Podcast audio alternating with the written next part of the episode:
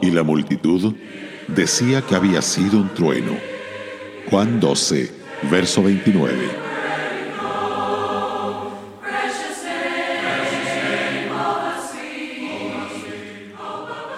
Dios acababa de hablar desde el cielo en tonos claros y articulados. Algunos decían que había sido un trueno y dieron una explicación natural a lo que era divino y milagroso. Esta es una actitud que podemos tomar hoy en día hacia los milagros.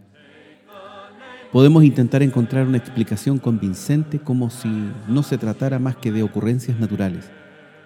O podemos decir tajantemente que la edad de los milagros ha pasado, relegándolos convenientemente a una casilla dispensacional. Una tercera actitud es ir al otro extremo y afirmar el estar experimentando milagros que, de hecho, no son sino el producto de una vívida imaginación. El enfoque correcto es reconocer que Dios puede hacer milagros y de hecho los hace en nuestros días. Como Señor soberano puede hacer lo que le agrada.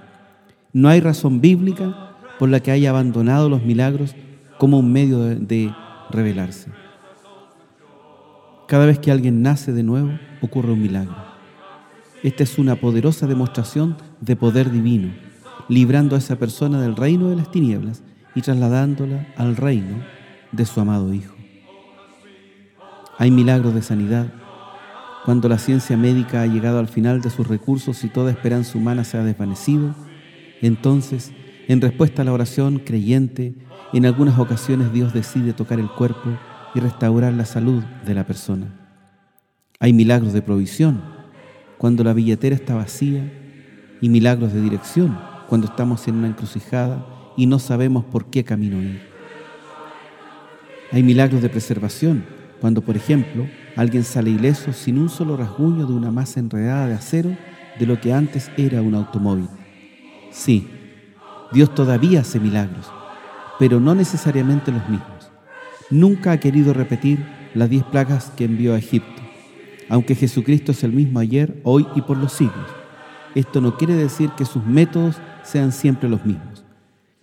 El hecho de que resucitase a los muertos cuando estaba sobre la tierra no significa que los resucite hoy. Una palabra final. No todos los milagros son divinos. El maligno y sus agentes pueden ejecutar milagros en un día futuro.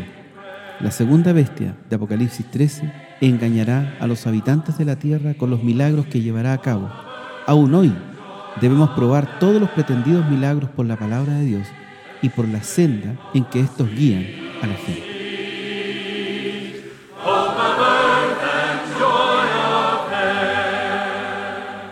Radio Gracia y Paz, acompañándote cada día.